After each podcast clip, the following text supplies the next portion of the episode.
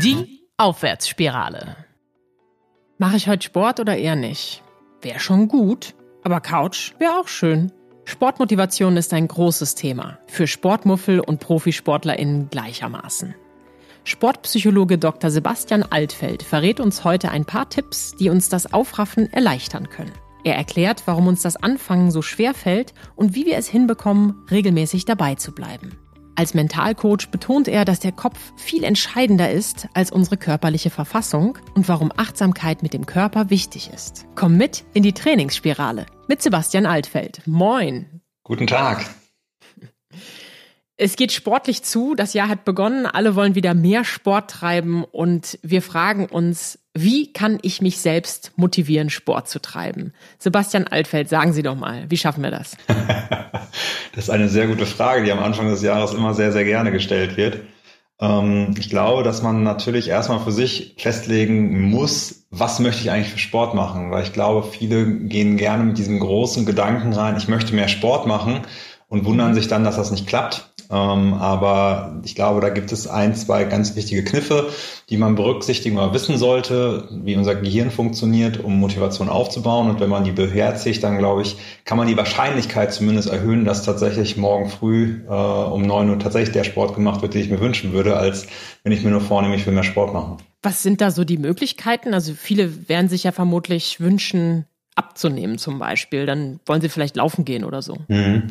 Ja, da sagen Sie gerade schon zwei wichtige Punkte. Ich habe vielleicht möglicherweise ein Ziel dahinter. Ich möchte damit etwas erreichen. Und ähm, man muss so verstehen, was eigentlich Motivation ist. Also Motivation ist ja eigentlich eine Energie, die aufkommt, um einen Zustand, den ich jetzt gerade habe, in einen anderen zu verwandeln, der mir wichtig ist. Demzufolge ist das ein ganz wichtiger Aspekt. Wir bauen diese Energie nur dann auf, wenn dieser Wechsel des Zustandes für uns wichtig ist. Also sprich, es muss eine Wichtigkeit für mich da sein. Das heißt, das Vorhaben, das ich habe, muss für mich attraktiv sein. Das ist ein ganz wichtiger Aspekt. Es muss eine Attraktivität, äh, ähm, Attraktivität da sein, ähm, im Sinne von entweder, dass die Aktivität selbst ist für mich attraktiv oder das, wozu ich sie mache, ist für mich attraktiv. Sei es, also ich möchte abnehmen, ich möchte, habe ein gewisses Zielgewicht, ähm, ist dieses Zielgewicht für mich attraktiv im Sinne, ähm, dass ich dafür auch viele Kosten auf mich nehme, wie zum Beispiel morgens laufen gehen oder auch laufen gehen, wenn es draußen kalt ist oder irgendwelche anderen Dinge. Also demzufolge ist diese Frage, wozu, ganz, ganz wichtig. Attraktiv ist ja auch auf der Couch zu liegen, vielleicht noch mal einen guten Rotwein zu trinken, wenn es so kalt ist, oder Chips zu essen oder Schokolade, je nachdem, was so die persönlichen Vorlieben sind. Wie schaffe ich es denn, wenn ich ein Sportmuffel bin? Mhm. Da sind natürlich viele alternative Verführungen äh, mit aufgezählt, die es häufig schwer machen, ähm, dann möglicherweise ein anderes Ziel zu verfolgen. Also ich glaube, wenn man da ein paar Schritte vorher ansetzt, äh, kann man die Wahrscheinlichkeit, und ich bin, wie man hört, ich rede häufig von Wahrscheinlichkeiten, weil ich so meine Aufgabe als Sportpsychologe immer als Wahrscheinlichkeitsoptimierer sehe. Ähm, okay. Denn die Wahrscheinlichkeit ist nie 100 Prozent. Aber ich kann zumindest versuchen, die Wahrscheinlichkeiten zu optimieren, dass ich das Verhalten zeige, das ich mir wünsche. Demzufolge sollte man vielleicht ein bisschen vorher anfangen, eben genau nochmal dazu definieren, was möchte ich eigentlich machen. Es gibt so eine schöne Formel, die nennt sich SMART. Ähm, die begegnet man immer mal wieder, wenn man das, Ziel, äh, das, ähm, den Begriff Ziele oder Motivation sucht. Und SMART ist eigentlich eine Hilfestellung. Denn strukturierte Menschen beispielsweise haben intuitiv früher einfach gelernt, sich smarte Vorhaben zu setzen, ohne dass es denen äh, wirklich bewusst ist. Jemand, der zum Beispiel sehr strukturiert ist, setzt sich zum Beispiel klare Vorgaben für den Tag. Beispielsweise morgen stehe ich um 7 Uhr auf, weil ich das und das erledigen möchte. Das ist ein smartes Vorgehen im Sinne von smart steht für S, spezifisch, also so genau wie möglich. Ne? Und es ist messbar, das ist das M. A für attraktiv. Deswegen der Aspekt ist für mich persönlich ein ganz, ganz wichtiger. Ein Vorhaben muss für mich attraktiv sein. R steht für realistisch und T für terminiert. Also ich habe einen genauen Zeitpunkt, wo ich was machen möchte. Und wenn diese gegeben, wenn diese Formel erfüllt ist mit einem Vorhaben, dann ist die Wahrscheinlichkeit am höchsten, dass ich tatsächlich motiviert bin, um dieses Vorhaben umzusetzen. Sprich, wenn ich morgen früh mit zum Beispiel vornehme, um 7 Uhr aufzustehen, weil ich was machen möchte, was mir wichtig ist, sei es zur Arbeit zu gehen, weil die Arbeit mir wichtig ist, weil die mir wieder was bringt, oder weil die Tätigkeit mir tatsächlich an sich Spaß macht, ist die Wahrscheinlichkeit natürlich äh, größer.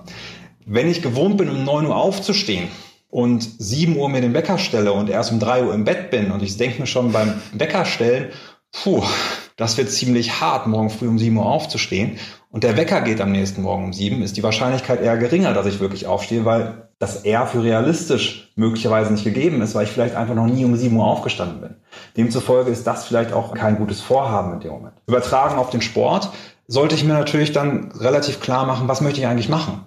Also möchte ich laufen gehen? Was heißt das also? Möchte ich jeden Morgen von 10 bis 11 eine Runde drehen von so und so viel Kilometern? Oder möchte ich walken gehen? Oder möchte ich ins Fitnessstudio gehen, was natürlich in der aktuellen Situation schwierig ist? Oder möchte ich äh, ein Homeworkout äh, machen, was ja mittlerweile sehr, sehr viel angeboten wird mit freien Videos etc. Also ich sollte genau definieren, was ich machen möchte, sollte mir genau festlegen, wann ich es mache und ich sollte mir vorher klar machen, warum ich es machen möchte, warum ist es mir wichtig. Und da für mich auch überprüfen, ist das wirklich für mich attraktiv? Wenn ich zum Beispiel ein Sportmuffel bin und ich die Schmerzen, die mit Sport vielleicht einhergehen, nicht unbedingt so schätze, nicht so mag, dann sollte ich mir klar machen, wozu ich es mache und ob dieses Wozu für mich attraktiv ist. Ich kenne viele Menschen, die dann zum Beispiel sagen, ja, ich möchte gerne abnehmen. Abnehmen an sich ist aber auch kein positiver Zustand, weil ich möglicherweise auf Dinge verzichte, die total schön sind. Ne? Wie gerade zum Beispiel auf der Couch liegen, äh, die Mancherie essen und gleichzeitig ein Weinchen trinken ist vielleicht auch ein attraktiver Zustand, den ich in dem Moment, auf den ich dann in dem Moment verzichten muss. Also muss ich mir klar machen, was möchte ich mit diesem Abnehmen möglicherweise für mich erreichen? Was ist daran wichtig für mich? Warum ist es mir wichtig? Und vielleicht das auch mal aufschreiben. Ne? Unser Kopf ist leider nur in der Lage, drei bis vier Dinge gleichzeitig im Kopf zu behalten. Und es gibt häufig für bestimmte Ziele mehr Argumente. Also sollte ich vielleicht mir mal eine Liste nehmen und überlegen, okay, warum ist mir das eigentlich wichtig? Welche Vorteile hat das für mich? Auf der anderen Seite, jede Medaille hat zwei Seiten, auch welche Nachteile hat das? Und ein Nachteil, ein Ziel zu verfolgen ist immer, erstens, ich entscheide mich gegen etwas, was vielleicht schöner ist, und es kostet Energie. Demzufolge sollte die Pro-Seite so viele Aspekte für mich beinhalten, die die aufwiegen. Jetzt haben Sie natürlich schon eine Menge Beispiele gebracht. Wenn ich jetzt aber zu den Menschen gehöre, die jetzt so zum ersten Mal sich in so eine Routine reinbegeben wollen, dann stelle ich mir die Frage, wie fange ich am besten mit dem Sport an? Also woher weiß ich denn überhaupt, ob ich laufen gehen möchte oder was ich machen möchte und was überhaupt dazu führt, dass ich mein Ziel erreiche? Ich habe ja jetzt nicht gerade den Personal Trainer nebenan. Absolut. Ich glaube, da sollte man erstmal natürlich für sich eine Sportart wählen, die für einen attraktiv ist. Da geht es auch wieder um das Thema Motivation. Was ist für mich attraktiv? Wenn ich Laufen grundsätzlich verabscheue und alleine Laufen nicht mag, wäre Laufen, glaube ich, nicht die richtige Sportart. Außer es ist der Sport, der mich zu meinem Wozu entsprechend hinbringt. Demzufolge sollte ich vielleicht schon bei der Sportauswahl überlegen, was ist für mich interessant, welche Sportart macht mir Spaß. Mag ich es alleine Sport zu machen? Kann ich das? Oder ist die Wahrscheinlichkeit höher, dass ich das in der Gemeinschaft schaffe? Also sollte ich mir vielleicht Leute suchen, mit denen ich einen Sportart gemeinsam mache. Dann natürlich sollte ich mir den Zeitraum auch entsprechend einordnen, dass es realistisch für mich ist. Wenn ich mir direkt zwei Stunden vornehme und schon im Vorfeld überlege, boah, wie soll ich das denn hinbekommen, ist das vielleicht eben im Sinne von smart auch nicht realistisch, sondern ich sollte vielleicht mit fünf Minuten, zehn Minuten starten um einfach meine ersten Erfolgserlebnisse zu erleben. Ich darf ja, wenn ich merke, wow, ich kann länger, kann ich ja gerne noch ein bisschen weitermachen, aber wenn ich fünf Minuten geschafft habe, toll, dann habe ich doch erstmal mein erstes Ziel erreicht und das, das hilft mir dann auch beim nächsten Mal vielleicht ein etwas größeres Ziel im Sinne von sechs Minuten, sieben Minuten, acht Minuten zu verfolgen und ähm, mit diesen kleinen Erfolgserlebnissen weiterzumachen. Wenn ich mir jetzt den inneren Schweinehund von uns Menschen genauer angucke, dann ist es aber ja oft so, das Anfangen, das ist eigentlich nicht so das Problem. Und wir haben ja alle gerade diese tollen Vorsätze. Jetzt äh, sind wir schon Mitte Januar, das heißt, die ersten Vorsätze sind vielleicht auch schon wieder gebrochen. Wir wollen also ein bisschen motivieren, dass man dran bleibt. Wie schaffe ich es, dass ich regelmäßig Sport mache? Das ist wahr. Motivation ist häufig das, was ich am Anfang habe. Und dann kommt, so nennen wir das in der Psychologie, der Wille dazu. Im Sinne von, dass ich in der Lage bin, wenn ich jetzt entsprechend diese Anfangseuphorie, wenn die so ein bisschen abklingt, dass ich meine Motivation aufrechterhalten kann. Und vor allem, wenn dann plötzlich Schwierigkeiten aufkommen, wie zum Beispiel, jetzt nehmen wir mal das Beispiel, ich nehme, ich gehe laufen. Ich möchte laufen gehen, ähm, habe mir vorgenommen, ich möchte dreimal pro Woche laufen gehen, vielleicht fünf Kilometer habe ich mir vorgenommen, vielleicht auch vier Kilometer, je nachdem. Ähm, habe mir klar gemacht, montags, mittwochs, freitags nach der Arbeit fahre ich direkt zum See, 16 bis 17 Uhr. Ne, da ist auch noch ein bisschen hell. Also von daher, das probiere ich. Jetzt aber regnet es heute und es ist nicht so ein angenehmes Wetter. Unsere Motivation funktioniert so, ähm, dass es wie eine Art Kosten-Nutzen-Rechnung die ganze Zeit ist.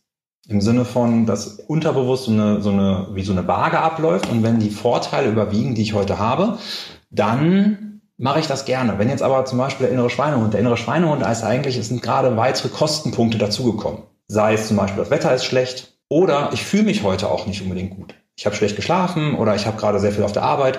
Also mein Energiehaushalt ist auch nicht so immens hoch. Demzufolge ist da eine höhere, ein höherer Kostenpunkt dazugekommen. Demzufolge müsste ich jetzt ein bisschen mehr Energie aufbringen, um diese, ähm, um diese, diesen Kostenpunkt auszugleichen. Jetzt kommen halt Willensprozesse dazu, so nennen wir die. Und Willensprozesse sind Dinge, die Sportler, also die im Spitzenbereich sind, äh, meistens intuitiv sehr, sehr gut drin haben, aber auch im Nachhinein erlernbar sind. Das heißt, ähm, man kann sich das ungefähr so vorstellen äh, wie Gläser. Ich mache das mal mit einer Metapher klar. Ähm, jeder weiß ja, wo seine Gläser zu Hause im Schrank stehen. Jetzt kommt der Partner auf die tolle Idee, die Gläser in einen anderen Schrank zu stellen. Hat's aber auch gesagt. Oh, das nervt. Ja, aber das hat er aber auch vorher kommuniziert und gesagt, das ist da viel, viel besser und ich habe auch zugestimmt, alles toll. Okay. Jetzt gibt's aber folgendes Problem. Was passiert, wenn ich das nächste Mal ein Glas suche? Ich suche da, wo ich es vorher hingestellt habe. Ganz genau, das ist meine Gewohnheit. Genau. Ich gehe erstmal an den Glas, wo ich vorher, äh, an den Schrank, wo, wo die Gläser vorher gestanden haben. Und das ist die, die, die Wahrscheinlichkeit ist höher, vor allem in Situationen, in denen ich nicht nachdenke. Und in den Situationen, wo ich weniger nachdenke, ist meistens, wenn ich müde bin oder wenn ich gestresst bin. Und genau das sind die Zeiten, wo meistens unser Schweinehund übernimmt und uns verhindert, dass wir ähm, tatsächlich unsere eigentliche Absicht nachverfolgen wollen. Gerade in diesen Situationen ist es dann hilfreich, sich eine Erinnerung zu schaffen, wo die Gläser eigentlich stehen. Und jetzt übertragen, was heißt, wo die Gläser eigentlich stehen, also der neue Schrank, steht eigentlich dazu, sich nochmal klar zu machen, warum möchte ich das eigentlich machen? Denn die Anfangsmotivation war ja, weil ich mir klar gemacht habe, das ist wichtig für mich. Dieser Gedanke, warum es wichtig für mich ist, geht aber über die Zeit lang verloren. Genauso wie das Wissen darüber, wo die Gläser stehen. Demzufolge, wie kann mir mein Partner helfen, dass ich immer an den richtigen Schrank gehe? Ja, er macht mir ein Schild an, meinen, an den alten Schrank und immer wenn ich auf dem Weg zum alten Schrank bin, kriege ich dieses Schild vor meine Augen geführt und kann mich daran erinnern, ach nee, Moment, ich will an den neuen Schrank.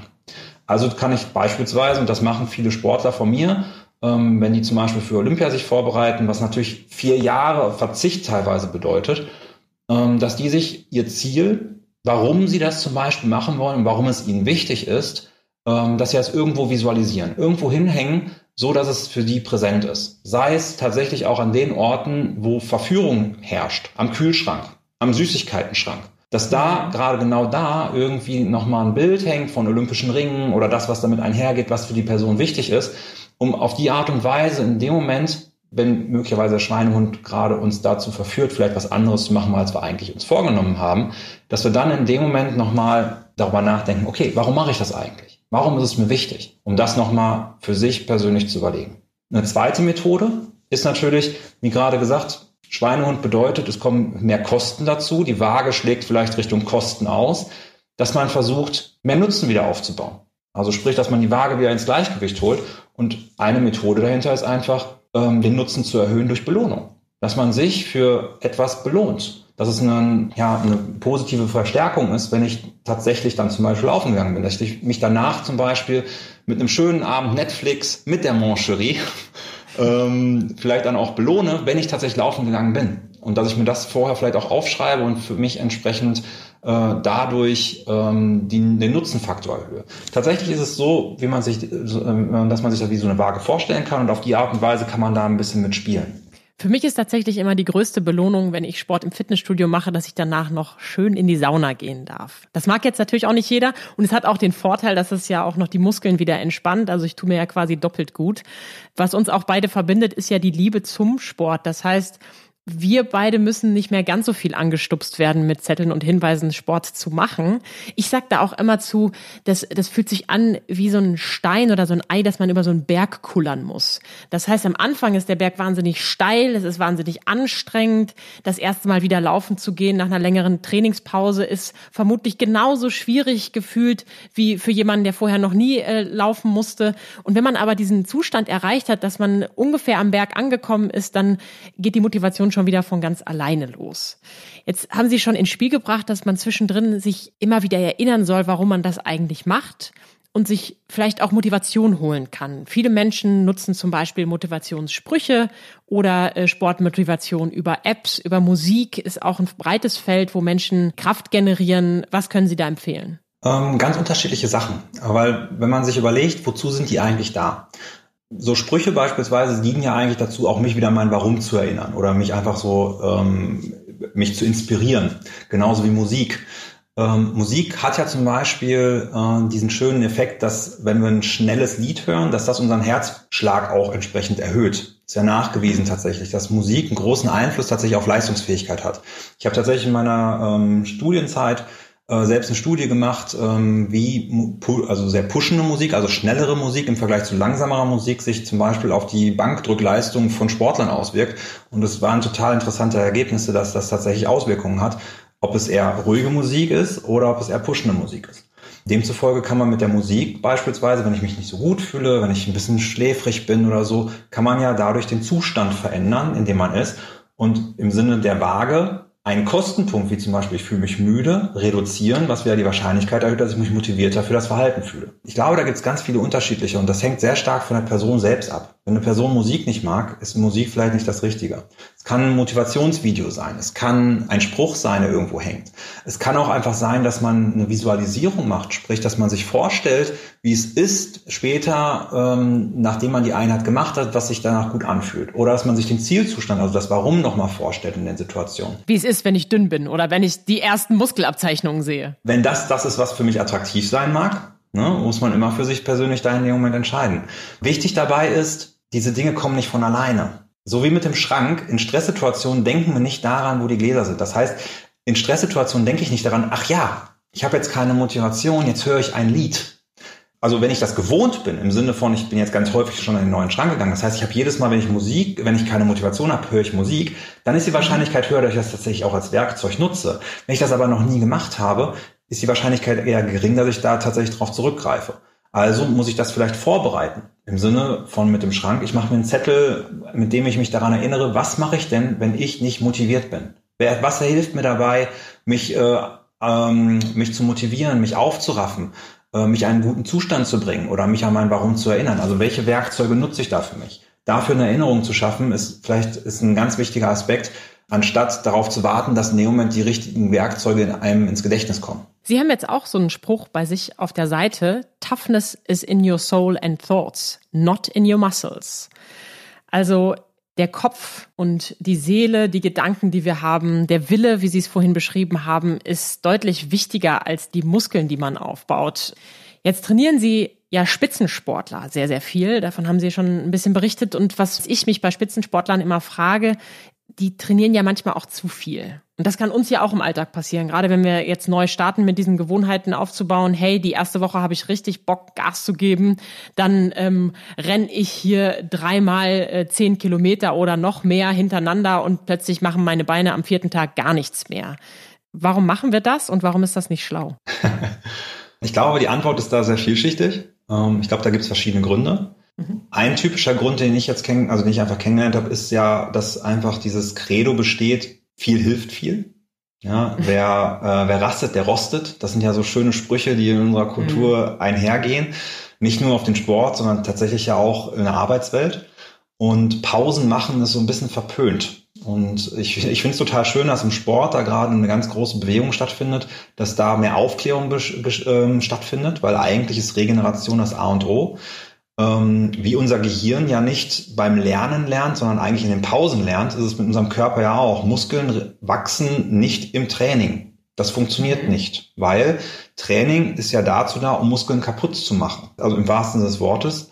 Muskelstruktur, also Körperstrukturen werden durch einen, durch den körperlichen Reiz, durchs Training kaputt gemacht, zerstört, damit der Körper dazu gebracht wird, sich anzupassen. Ich, das heißt also, ich kann, ich werde, also mein, mein Leistungspotenzial verbessert sich dadurch, dass mein Körper sich anpasst. Aber wenn mein Körper diese Zeit zum Anpassen nicht bekommt in Form von ausreichender Erholung, findet auch keine Anpassung statt und ich werde mich nicht verbessern.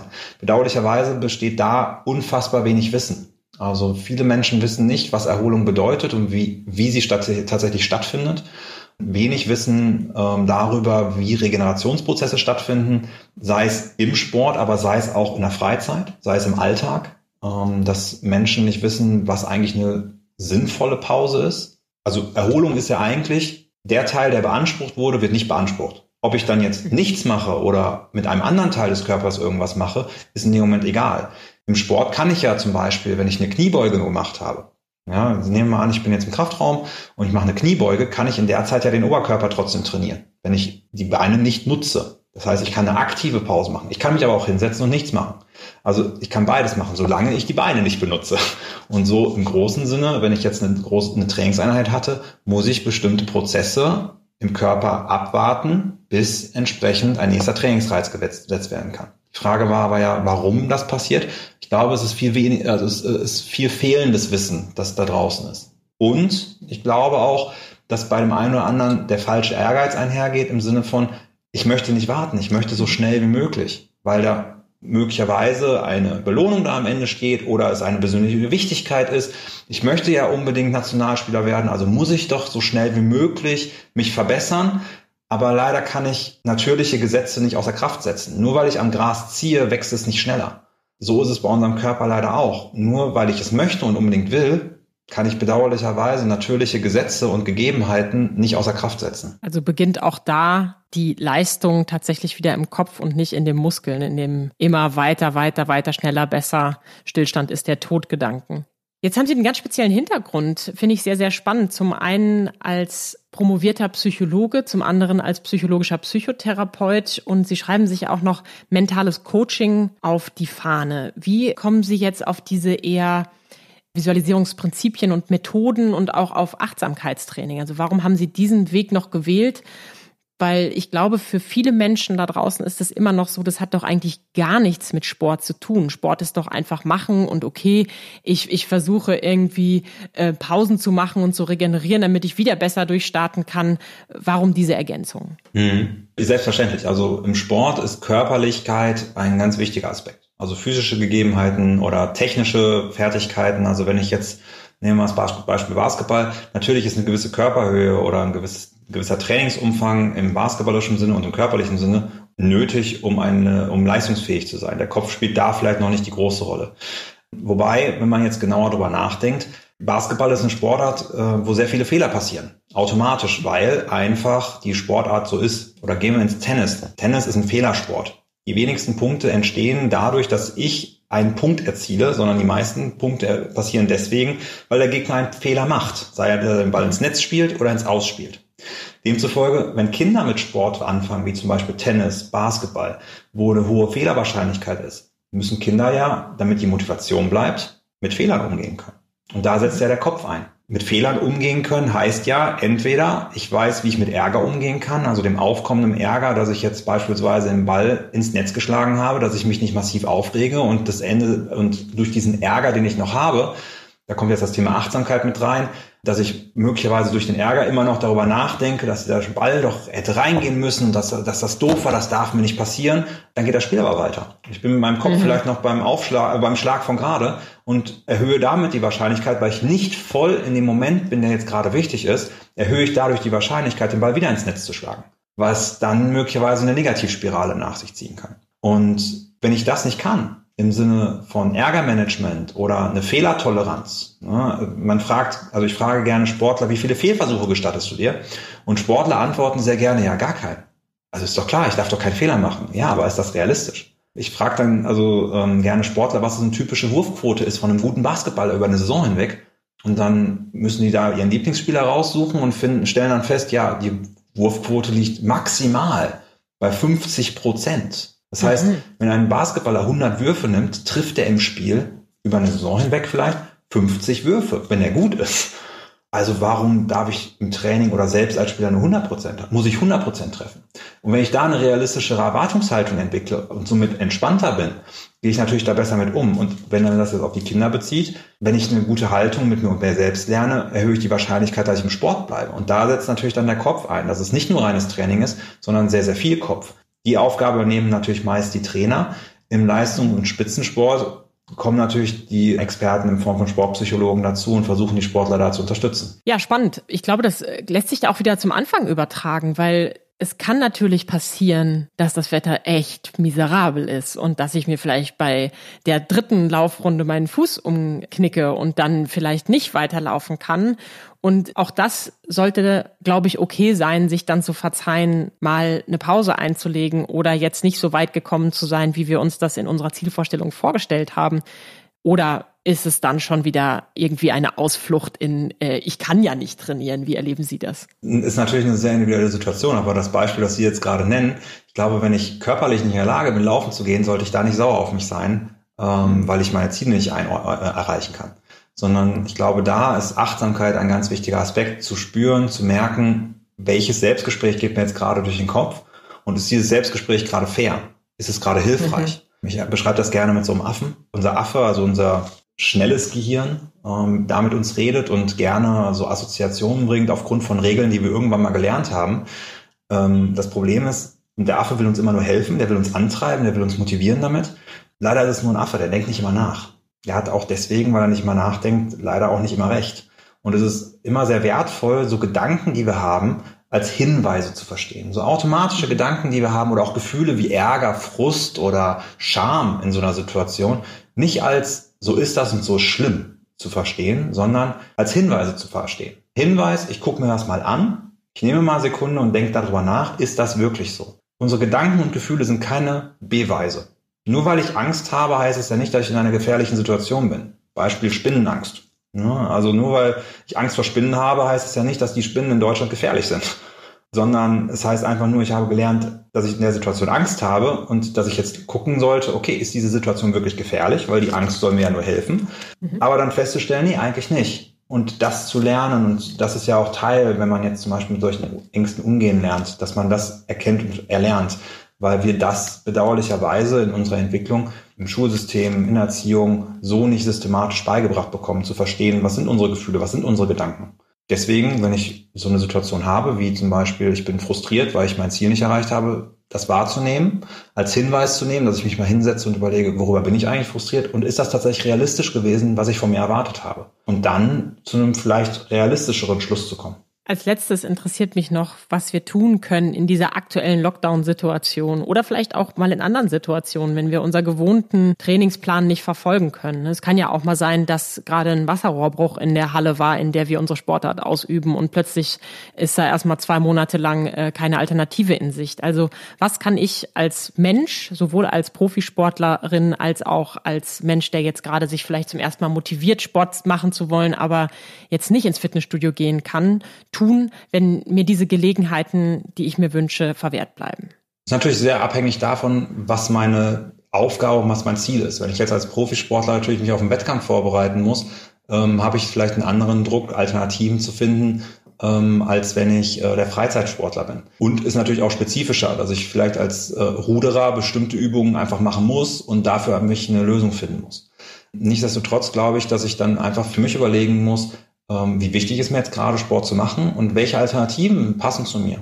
Ja, wenn ich jetzt beispielsweise sage, aufgrund von meiner Sportart, die ich führe, äh, durchführe, ich bin jetzt ein Hallensportler und ich kann aktuell nicht in die Hallen ähm, und darf auch nicht in Teams agieren, weil ich eigentlich ein Teamsportler bin, kann ich eine Alternative finden? Finde ich vielleicht äh, einen Partner, mit dem ich laufen gehen kann, was für mich ein Ausgleich ist? Gehe ich lieber Mountainbiken? Oder äh, fange ich an zu wandern, was ja auch eine gute und alternative Möglichkeit, sich zu bewegen ist? Dass ich da für mich überlege, welche Alternativen sind für mich möglich, machbar und äh, sind auch wiederum, da sind wir wieder am Anfang, attraktiv für mich. Smarte Ziele mit dem Sportpsychologen und Psychotherapeuten Dr. Sebastian Altfeld, der den Affen in unseren Köpfen liebgewonnen hat – und Gläserrücken unserer Partner mal anders beleuchtet. Wenn ihr auf ein Zeichen wartet, mal wieder Sport zu treiben, dann haben wir euch heute eins gegeben. Auf der Webseite sebastianaltfeld-coaching.de findet ihr in seiner Sportrunde übrigens spannende Interviews mit Spitzensportlern, die euch zusätzlich motivieren können. Vielen Dank für Ihre Tipps, Sebastian Altfeld. Vielen Dank, dass ich da sein durfte. Wenn euch die Folge gefallen hat, abonniert den Podcast und empfiehlt sie gern weiter. Die Aufwärtsspirale.